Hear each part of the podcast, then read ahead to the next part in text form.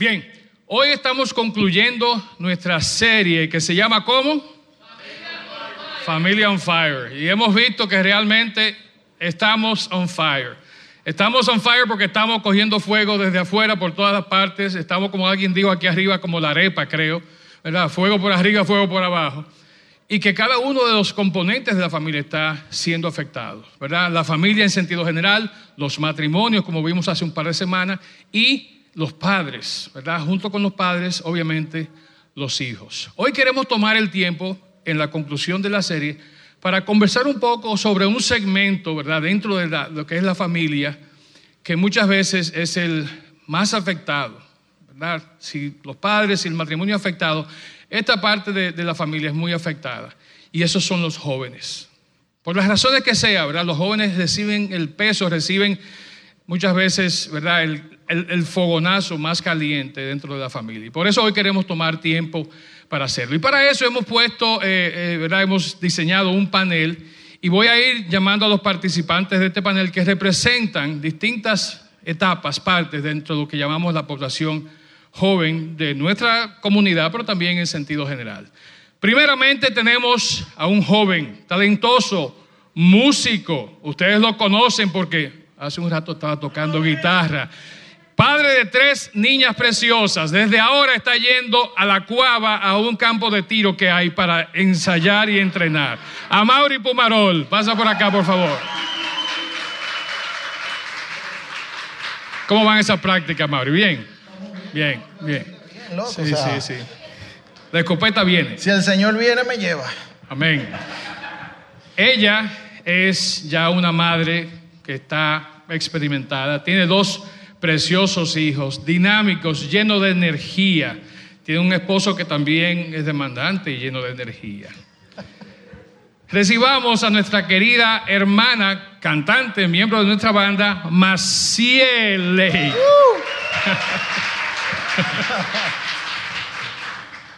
Bienvenida, Masa. Y finalmente, al igual que hacemos en los anuncios al final del culto, dejamos de último ese segmento de nuestra población que es tan escandaloso, tan ruidoso, tan lleno de energía y que nos mantiene al vilo siempre. Círculo juvenil y del círculo juvenil viene Débora. Bien. Gracias. Y nada, vamos a comenzar. ¿Qué les parece? ¿Le damos? Bien, Amaury, quiero comenzar contigo. Dígame todo. Quiero comenzar contigo. Eh, conozco un poquito de tu trayectoria antigua y conozco la presente. De hecho, estuvimos en tu casa un día que eh, Ágata se estaba preparando para comenzar clases Sí. la semana siguiente. Y sabemos que fue a clases y que rápidamente regresó de las clases. Sí, también. Y trajo con ella, ¿qué trajo con ella? Uf, trajo dengue, amigdalitis, trajo gripe.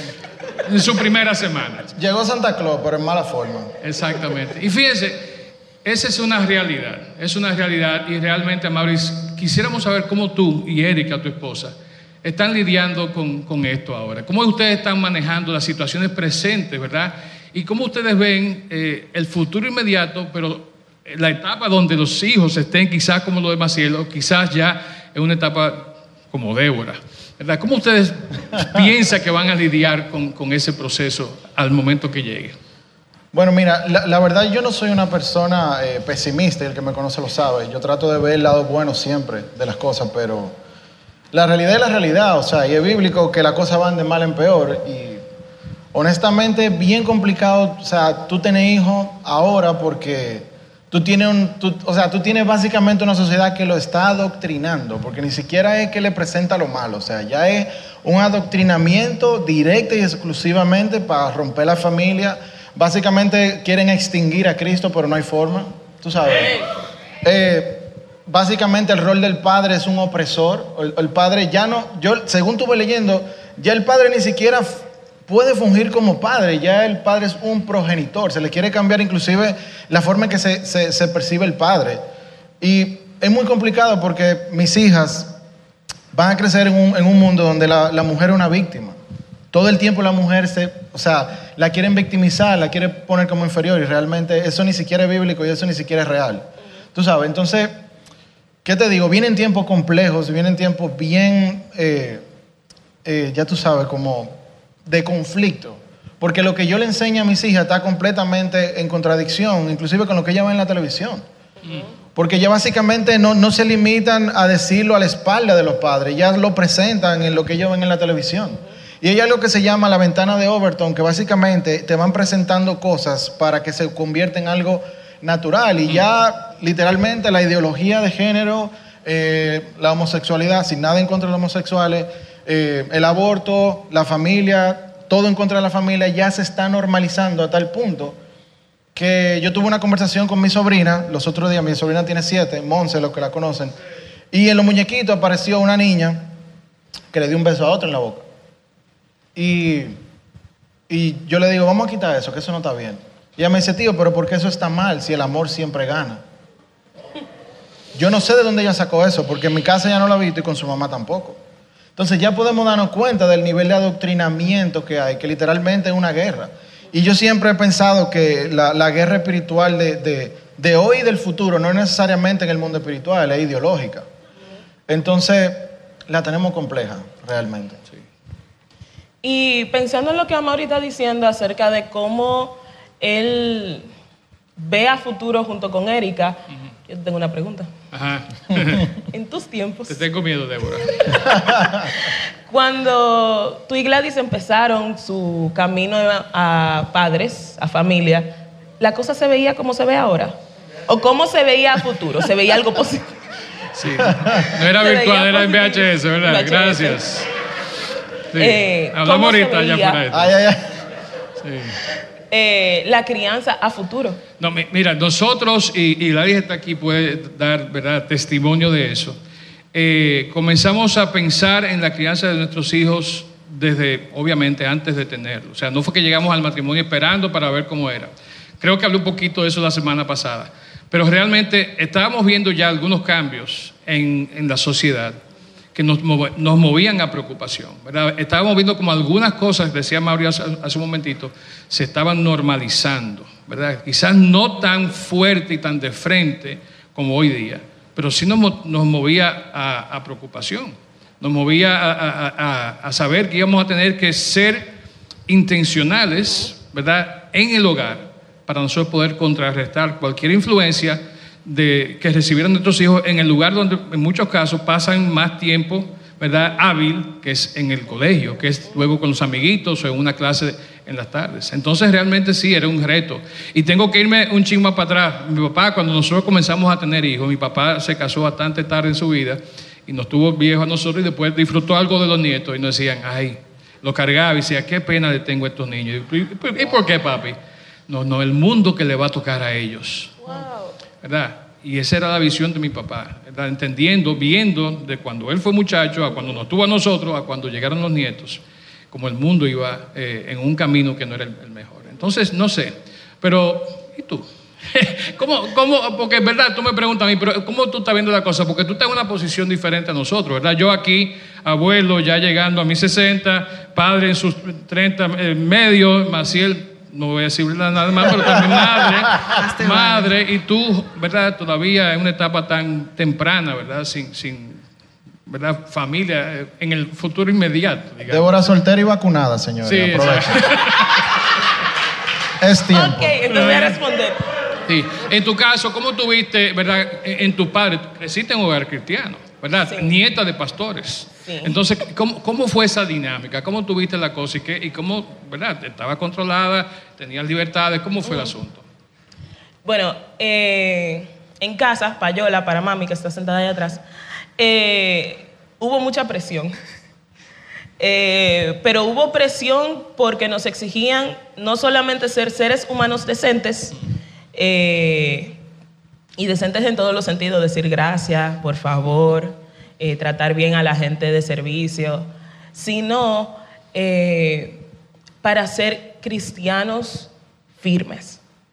Eh, y una de las cosas que mami siempre nos decía es que ella lo que quería era que nosotros tuviéramos temor del Señor, porque eso iba a regir todo lo demás. Eh, en mi casa repetía mucho el famoso versículo en versión del 60. eh, instruye al niño en su camino y aun cuando fuere viejo, no se apartará de él. Lo decían mucho. Pero algo que mami decía mucho, aparte de ese, es el Salmo 127.1, que dice que si el Señor no edifica la casa, en vano trabajan los edificadores. Y eh, la, la segunda parte dice, si el Señor no protege la ciudad, de nada sirve la guardia. Eh, y mami lo decía mucho porque ella decía, yo les puedo enseñar a ser ser humano decente, a decirte cómo hacer la cosa, pero es el Señor Mm. que hace la diferencia. Exactamente. Amén. Y eso marcó mucho mi vida porque el temor al Señor nunca se quitó. El temor de Eh, los padres como que se va padres, desvaneciendo. Sí, se va desvaneciendo Sí. y va cambiando Sí. por el temor al Señor. Van perdiendo agilidad con las chancletas y todo eso. No, su chancleta todavía no la ha perdido. Ah, bueno. Ella todavía tiene Bien por ti, dirección. Cristian. Bien, bien, Cristian. Tengo que coger una clase contigo, madre. Mira, funciona a largo plazo.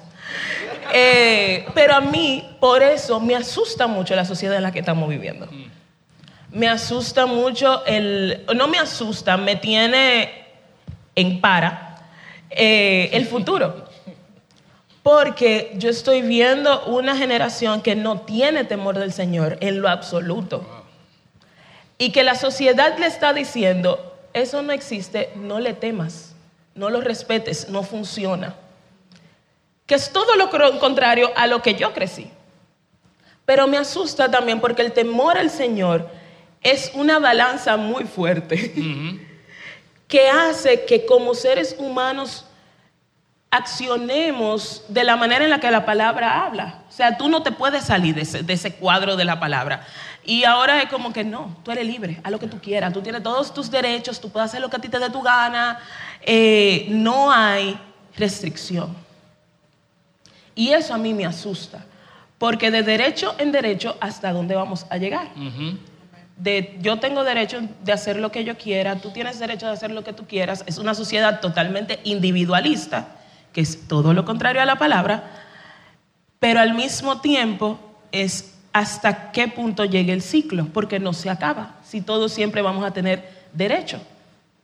Y de- dentro de, las restricciones de crecer en un hogar cristiano, son muchas más las bendiciones de tener esa base como creyente que todo lo otro.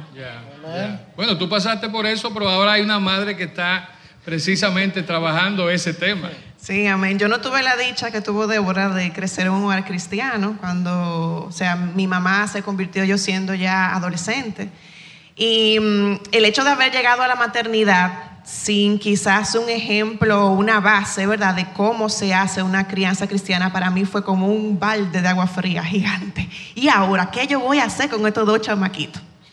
Bueno, ahora con el reto de tanta información que hay, eh, nosotros los millennials que vivimos googleando todo, sí, soy millennial a chepa, pero soy millennial. Como Eh, por fuego. Como Sí, así. por chepa, pero soy millennial. Eh, para mí fue todo un reto como encontrar o, o- o definir qué era esa crianza ideal, porque una cosa es lo que te dicen los psicólogos, ¿verdad? Tú, tú no quieres repetir los mismos errores que dice, bueno, tal vez mi mamá pudo haber sido un poquito más suave conmigo para yo no tenerle miedo, porque a mí me crió un baby boomer. Ustedes tan claro que eso fue la, la chancleta samurai que doble esquina, me dieron con libro de tapadura, con mango de cuchillo, cuchara, lo que apareciera. Y como dice Débora, tal vez a largo plazo funciona porque estamos aquí para la gloria de Dios, pero también ahora la psicología te dice, eh, si tú le das a un niño, tú lo que vas a estar es causándole traumas. Eh, y uno se llena de miedo, se llena de terror. ¿Qué voy a hacer? No le voy a dar. Hebreo, hebreo con él. Ajá, él. exactamente. Entonces ahí tú dices, no, espérate, ¿a dónde voy a volcar mi atención? Me voy a, me, me voy a entrar en pánico porque digan, eh, pues como tú quieres estar tanto involucrada en la vida de tus hijos o criándolo y hablando de todos los aspectos de su vida, sentimental, emocional, tú lo que eres una madre helicóptero, ¿me voy a dejar llevar de eso? O sea, yo sé que tenemos límites, ¿verdad? Y que tal vez ser padre helicóptero ni siquiera significa lo que yo acabo de decir, porque no me interesa. ¿Qué es lo que debe interesarme a mí como, como madre cristiana? Tratar de criar a mis hijos con mi ejemplo, tratar de criar a mis hijos apegada a esa palabra, porque Si vamos a creer que el Señor vino al mundo y resucitó por nosotros y nos perdonó, ¿verdad? También tenemos que creer todo lo otro que dice la Biblia. Entonces, les cito, Segunda de Timoteo 3, 16, 17. Todo lo que está escrito en la Biblia es el mensaje de Dios y es útil para enseñar a la gente, para ayudarla y corregirla y para mostrarle cómo debe vivir. De ese modo, los servidores de Dios estarán completamente entrenados y preparados para hacer el bien. Entonces, mi guía cada día como madre tiene que ser esa, esa palabra de Dios. Como decíamos ahorita, si tu muchacho hace un pique, ¿cuál es el versículo que le vamos a aplicar, Débora?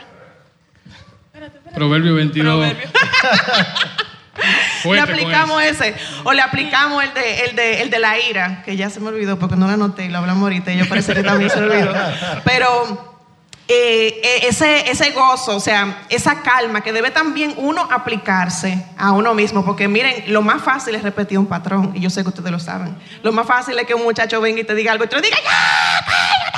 y no decirle, mi amor, la blanda respuesta aplaca la ira. Ese era el versículo, ¿verdad? Eso es un reto para nosotros los padres cristianos. Y, y vivir en este mundo donde todo lo que uno dice es como decir al revés, o sea, tú eres un hater. Porque tú nada más sigues lo que dice la Biblia. Tú eres un hater. Porque tú no quieres eh, eh, reconocer que el amor siempre gana. Miren qué chulo se oye eso. O sea, el amor siempre gana. Hmm. Entonces, si tú vas y dices, no, ese amor entre una mujer y otra mujer, ese amor eros, no debe ganar, entonces los haters somos nosotros.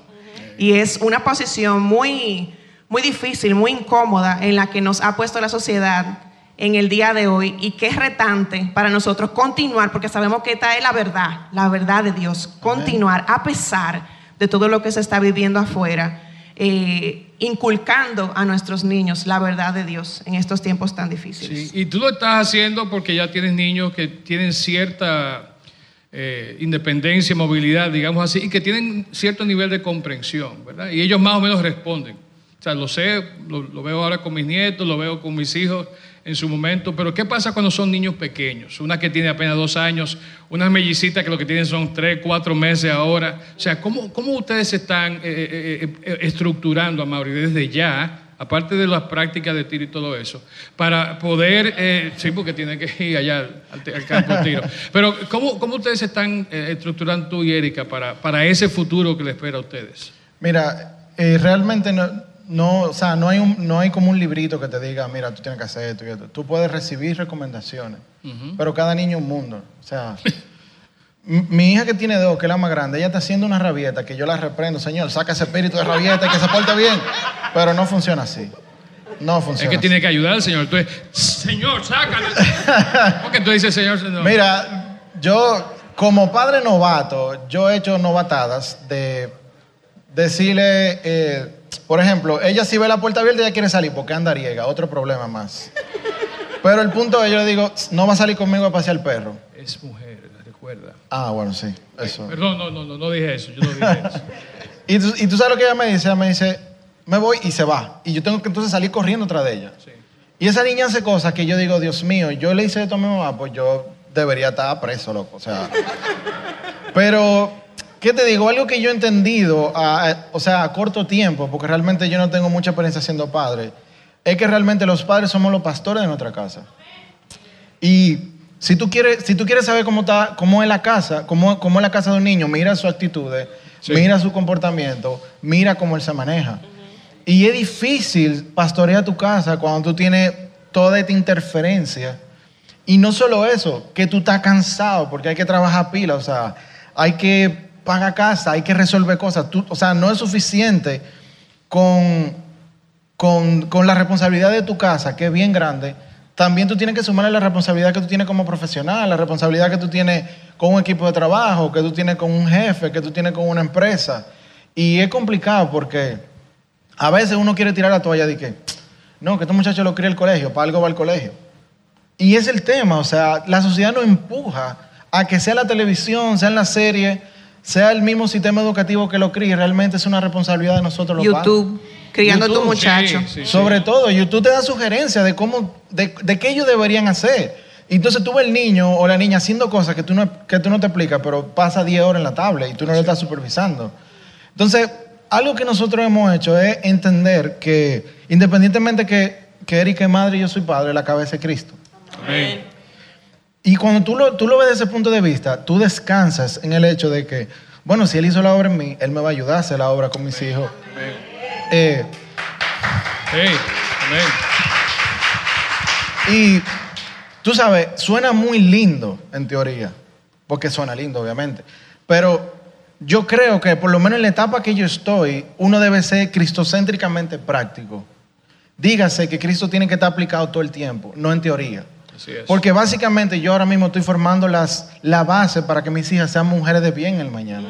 Para que su percepción, su autoestima, sus emociones, su intelectualidad pueda desarrollarse de una manera adecuada. Para que ellas puedan tener pensamiento crítico y decir, no, esto está mal porque aparte que mi papá y mi mamá me lo dijeron, el Señor no le gusta. Tú sabes. Entonces es básicamente un sacrificio constante de decir, bueno, estoy cansado, tengo que hacer esto, tengo responsabilidades, tengo responsabilidades como esposo también pero tengo que estar ahí para mis hijas. Entonces, nosotros particularmente somos muy intencionales con el tiempo de calidad de las niñas. Yo llego del trabajo y yo puedo estar explotado, lo que yo dejo todo. Y yo estoy con mi hija, yo la duermo, yo la baño a las 3. Y le doy la cena a las 3. Y le hago la cena a las 3. Y sonará, ay, el superpapá. No, no es el superpapá. Hay veces que yo estoy cansado y estoy harto. O sea, es difícil. A veces yo tengo días complejos en el trabajo. Pero es mi responsabilidad, es mi deber. Y el Señor me está llamando a ser pastor de mi casa. Entonces yo no puedo, como dice Efesio, exasperar a mis hijos. Porque un padre que exaspera es un padre que es un fariseo porque pone cargas que él mismo no está modelando en sus hijos. Así es. Entonces yo no puedo decirle a mis hijas, no toma droga, no fornique, no haga esto, no haga aquello, no maltrate, no diga malas palabras, si yo soy el primero que no está modelando eso. Entonces es un continuo proceso de crecimiento y desarrollo. Y yo te voy a decir algo, los hijos te acercan más al Señor. Porque automáticamente tú tienes que empezar a ceder. Y tú te das cuenta que no es que ellos son el centro del universo, pero tú te das cuenta que ellos son una parte importante. Y algo que Erika y yo tratamos de, visualizar futuro es que nosotros tenemos metas claras con nuestras hijas. Yo no voy a criar a mis hijas de que, ah, crezcan y ya. No, yo le, voy, yo le estoy inculcando ahora mismo el cariño y el afecto y el amor para luego empezar a trabajar la parte intelectual, con la palabra, con el Señor. Lloro toda la noche que nosotros oramos con nuestras hijas ellas no entienden lo que estamos diciendo. Pero, por ejemplo, Agatha dice, amén. Eso es lo único que ella dice. Y yo le digo, te amo. Y la abrazo y le doy un beso. Y ya yo estoy creando ese lazo que ella dice, ok, yo no sé lo que papi me está diciendo, pero cuando llegue el momento que ella me pregunte, ella ya va a tener ese afecto, va a tener ese cariño, va a tener esas necesidades cruciales cubiertas y ya yo voy a poder abrir el camino para que el Señor haga la obra, porque al final yo no puedo obligar a mis hijas a creer, pero sin embargo, si yo le modelo a Cristo, ellas van a tener una visión clara de quién es. Así mismo es. Muy bien, muy bien. Y fíjense, muy bien. Y esa es, como hablábamos la semana pasada, la paternidad bíblica, ¿verdad? E- Es eso, de eso se trata la paternidad bíblica. Nosotros ser el modelo de Cristo, emular, ¿verdad?, a Dios en nuestros hijos, a nuestros hijos. Ahora, hay que hacerlo en la casa porque la competencia, el bombardeo que hay desde afuera, como decíamos en un par de ocasiones, es increíble. Entonces, tú que no estás, ¿verdad? Estás y no estás, pero en tu rol como psicóloga, ¿verdad? Ahora ya vamos a hablar de la parte profesional y tu experiencia. ¿Qué, qué- cómo tú estás viendo lo que está sucediendo hoy? Bueno, vamos a empezar con lo sencillo. Series y música. Ya. Todas las series, la mayoría de la música que consumimos ahora mismo, atacan a la familia y al sistema tradicional o no tradicional, al sistema cristocéntrico de familia. Las, la mayoría de las series aquí, todo el mundo ha visto por lo menos una serie donde no solamente hayan parejas homosexuales o haya alguna persona homosexual, sino un ataque abierto al sistema familiar. Normalmente donde hay, eh, eh, para poner un ejemplo, donde hay eh, de este tipo de familias, se ataca a la familia tradicional porque no funciona porque los padres son demasiado impositivos, Porque son infelices. porque son Siempre lo infelices, pintan como infelices. porque eh, mejor es yo criar como mujer a mis hijos sola y ser madre soltera eh, porque, como decía Mauri ahorita, el padre ha pasado a un segundo plano. Como psicóloga hay, una, hay algo muy interesante acerca del sistema familiar y es que tiene jerarquía y tiene roles. La familia está organizada de manera que la hace funcional no solamente a corto plazo, sino a largo plazo. El mismo sistema familiar que empieza desde el Génesis. Y es el hecho de que papá es cabeza, luego va mamá, luego van los hijos. Pero al mismo tiempo, ahora mismo estamos viendo una inversión de los roles.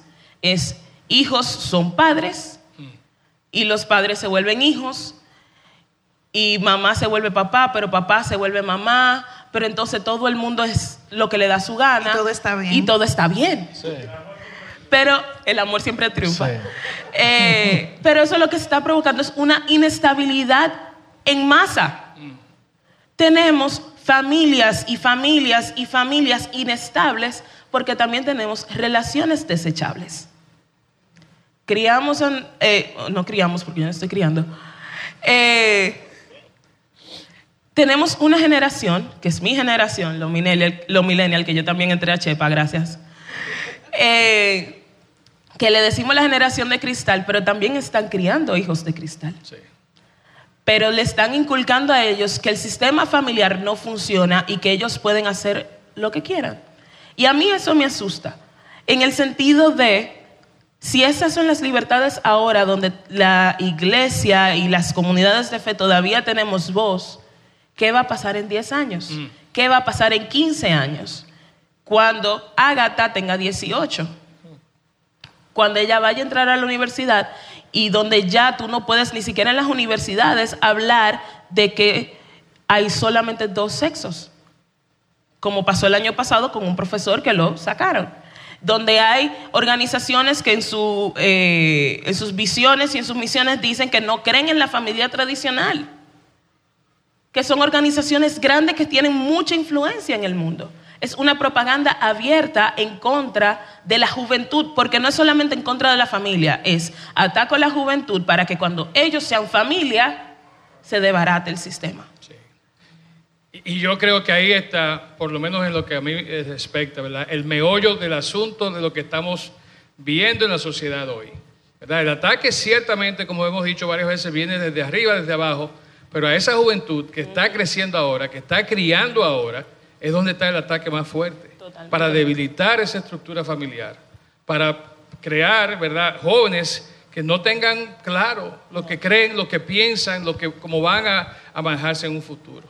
Y creo que ahí es donde tenemos nosotros que trabajar como creyentes, desde ahora en la etapa que está Mauri y Erika, con sus hijos, hijos un poquito más grandes, como los que tiene Maciel, y tú que o pronto vas a ser tía, sí, Caleb, o pronto vas a ser tía o vas a, vas a ser madre. Entonces ahí es donde nosotros debemos de, de seguir enfocándonos y nutriendo y sabiendo que los jóvenes tienen cierta facilidad para entender, para discernir. Los chiquiticos todavía están aprendiendo, Sí. los podemos Amén. guiar. Y, y en la palabra de Dios hay consejo tanto para nosotros los padres como para los jóvenes. Sí. Como este que le voy a compartir ahora. Dice Sí. en Proverbios 6, 20 al 24. Dice, querido jovencito, cumple al pie de la letra con los mandamientos de tu padre y con las enseñanzas de tu madre. Grábatelos en la memoria y tenlos siempre presentes. Te mostrarán el camino a seguir, velarán tus sueños mientras duermes y hablarán contigo cuando despiertes.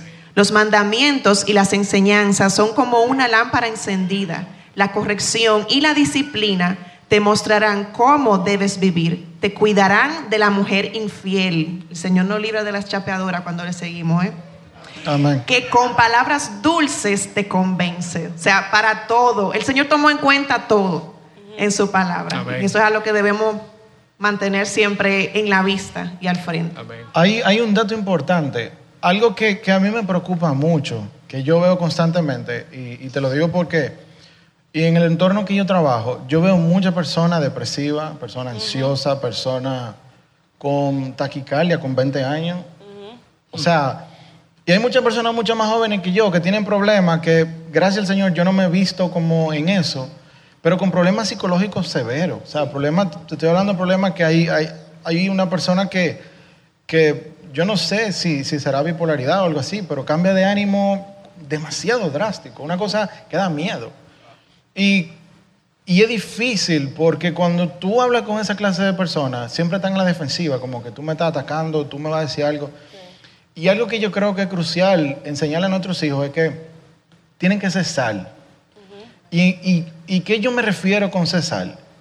Yo me he dado cuenta que cuando tú tienes al Señor en tu vida y tú buscas el bienestar común por encima del tuyo, eso despierta una curiosidad.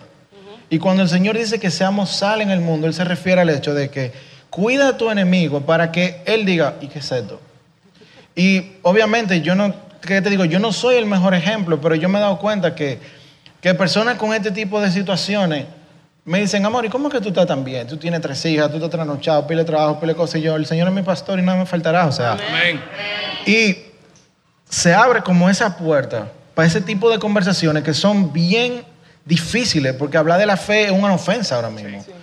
Y yo creo que nosotros tenemos que educar a nuestros hijos. Yo principalmente estoy siendo muy intencional en educar a mis hijas de que, señores, ustedes tienen que, que velar por el otro.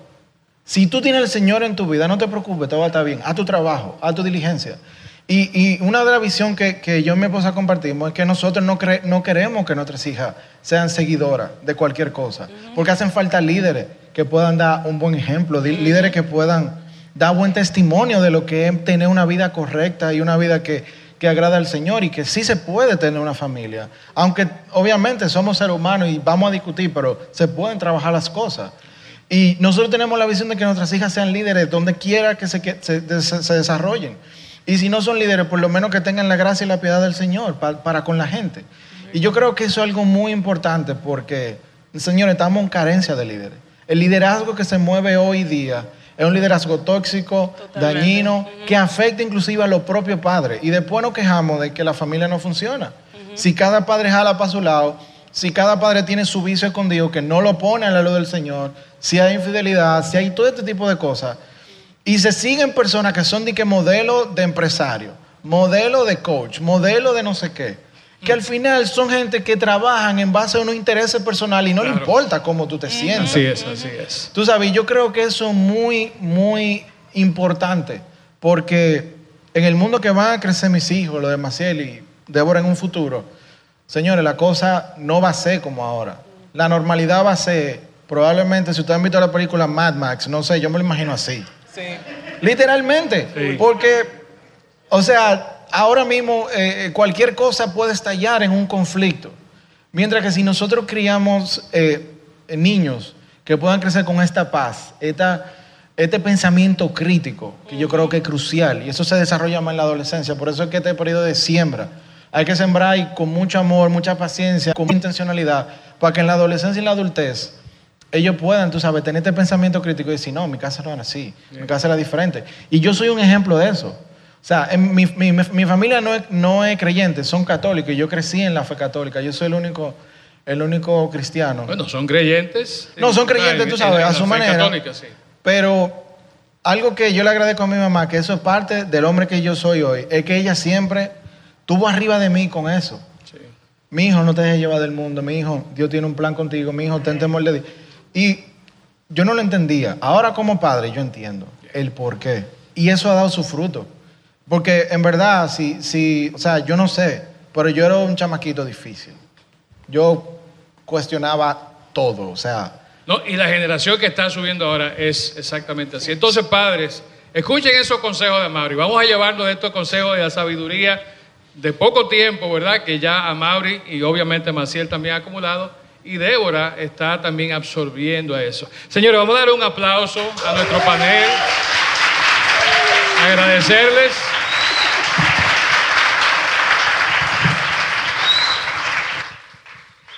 Y, se han dicho muchas, muchas cosas importantes, muchas verdades. Sinceramente, o sea, no es simplemente porque tenemos que decirlo, pero nuestra realidad actual es que la juventud, los jóvenes, desde muy temprana edad, desde su preadolescencia y a través de todo su, su- su crecimiento, están bajo ataque, están bajo ataque desde el aula de las clases, en sus colegios. Antes el problema comenzaba en las universidades, ahora está en el colegio, en la escuela, desde que están eh, bien tempranos. Y luego pasa, como decían algunos, por la industria del entretenimiento y por lo que se vive en, en en las casas y en las calles. Entonces es un ataque continuo, es un ataque constante. Hemos hablado de eso por las últimas tres semanas. La familia en sentido general, el matrimonio de manera específica y los padres. No importa la etapa de la paternidad en la que esté. Entonces la pregunta importante que debemos de hacernos nosotros, específicamente con los jóvenes, con los niños es un poquito más manejable, pero con los jóvenes, ¿los estamos preparando para esa batalla? Los que están aquí que tienen hijos en preadolescencia o quizás todavía un poquito más pequeños y otros que ya tienen hijos que son adolescentes, ¿qué estamos haciendo en nuestras casas para prepararles para enfrentar ese mundo del que estábamos hablando? Un mundo que, como decía Mauri, pudiera llegar a ser un mundo tipo el de Mad Max, ¿verdad? Yo no quisiera estar ni cerca cuando eso suceda. Pero ¿qué estamos haciendo en las casas? ¿Cómo estamos trabajando estos temas con nuestros hijos? Hablaban de oración en familia, aunque cre- creamos que no entiende, el niño entiende. El niño va aprendiendo. Uno de mis nietecitos, que quizás algu- algunos de ustedes han visto por ahí, viene aquí, lo sueltan y él comienza inmediatamente a levantar sus manos. En alabanza, digo yo, ¿verdad? Pero él ve a todo el mundo haciéndolo y él lo imita, él lo hace. Algún día él va a entender por qué nosotros aquí levantamos nuestras manos y por qué glorificamos a Dios. ¿verdad? Pero mientras tanto ya se está ejercitando sus músculos para hacerlo. Entonces, de eso, a eso me refiero, ¿verdad? De que tenemos nosotros, como padres, como tíos, ¿verdad? O simplemente como mentores que podamos ser, una responsabilidad como generación mayor de ayudar en ese proceso de transmitir el conocimiento de la palabra de Dios a la generación que viene justamente detrás de nosotros. Si no lo hacemos, somos personas irresponsables. Si no lo hacemos, vamos a fallar con algunos de los aspectos, como nos indica la palabra primera de Pedro 3.15, que dice, en cambio, adoren a Cristo como el Señor de su vida. Si alguien les pregunta acerca de la esperanza que tienen como creyentes, estén siempre preparados para dar una explicación. Y muchas veces esa pregunta de ese alguien va a ser de nuestro hijo, de nuestra hija. Papi, ¿por qué vamos a la iglesia? ¿Verdad? Papi, ¿por qué levantamos la mano? Papi, ¿por qué cantamos? Dice la palabra que estemos listos, ¿verdad? Con la misma palabra para dar una explicación. La Biblia también es clara con la responsabilidad que nosotros tenemos de transmitir los conocimientos de Dios, ¿verdad? En sentido más amplio a la generación que viene, específicamente a nuestros hijos, muy particularmente a la juventud. Hace una semana Maciel leía un pasaje que está en Deuteronomio capítulo 6, versículos 6 y 7. Dice, Debe, debes comprometerte con todo tu ser a cumplir con cada uno de estos mandatos que te entrego. Hablando de los mandamientos. Y dice el versículo 7, repítelos a tus hijos una y otra vez. Habla de ellos en tus conversaciones, cuando estés en tu casa y cuando vayas por el camino, cuando te acuestes y cuando te levantes. ¿Cuántos temas tocamos nosotros con nuestros hijos a diario? Algunos son muy importantes porque son de cómo les fue en el colegio, en el día, o qué pasó cuando fueron a jugar con el amiguito. Pero los temas importantes, los que van a edificar, los que le van a llevar a la vida eterna, son los que tenemos que también preocuparnos nosotros por continuamente estarles presentando. Hay varios ejemplos en la palabra que no voy a entrar en, todos los detalles, pero ustedes pueden leer las historias de Josué, por ejemplo. Un joven a quien se le confió llevar a un pueblo, a un lugar que se había ya predestinado. Y era una persona joven. Era una persona que estaba en el apogeo de, ¿verdad? de su energía, de su juventud. Y tomó el mando de quien había sido, ¿verdad? La persona que había guiado o los que habían guiado, que era una generación mayor. Y él fue valiente y fue eh, el que llevó al pueblo a su destino. Ahora, una vez allí, lamentablemente, las cosas comenzaron como a aflojarse un poco. Y de leer en Josué 1.8, ¿verdad? Que él meditaba diariamente en, el libro de instrucción de la palabra. Pasamos al libro de jueces, donde vemos que cuando dejaron de hacer eso, vino todo tipo de desastre y, todo tipo de situación sobre el pueblo de Israel. Y, dice básicamente en un pasaje, en, en jueces 17.6, en esos días Israel no tenía rey, cada uno hacía lo que mejor le parecía. Versión dominicana tropical dice, todo el mundo estaba haciendo lo que daba la gana. Y si miramos a nuestro alrededor hoy, pudiera parecer que todo el mundo está haciendo lo que le da la gana. Entonces, tuvo que venir todo un proceso en el pueblo de Israel, al igual que nosotros somos reyes y sacerdotes ahora aquí en este momento, y lo seremos en el futuro, donde se puso el control y se regresó a la palabra del Señor. Y con eso quiero terminar, ¿verdad? Tenemos esa responsabilidad. Nosotros, padres, estar nutridos, estar preparados, estar eh, bien adentrados en la palabra, criar a nuestros hijos de esa manera y asegurarnos que la vida de ellos, la vida de nuestros jóvenes, de esta generación que viene subiendo y es la que va a tomar nuestro lugar en unos pocos años, esté preparada para defender lo que va a enfrentar, lo que ya está enfrentando a la luz de la palabra de Dios. Efesios, y con esto concluyo, capítulo 6, los versículos del 10 al 17 dice, una palabra final, Pablo hablando a los de Éfeso, sean fuertes en el Señor y en su gran poder. Pónganse toda la armadura de Dios para poder mantenerse firmes contra, contra todas las estrategias del diablo. No luchamos contra enemigos de carne y hueso. Parecería que sí, pero no.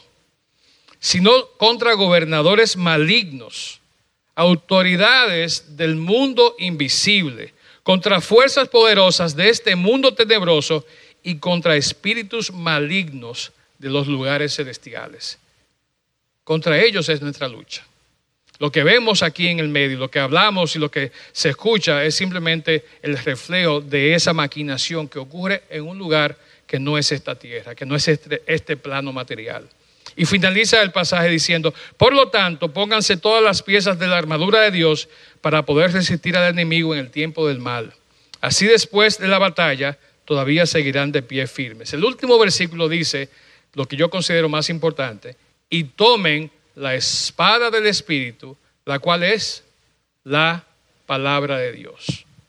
Esa es nuestra espada para pelear en esta batalla. Esa es nuestra espada para defender a nuestra juventud, a nuestra niñez, en los años presentes y en el futuro.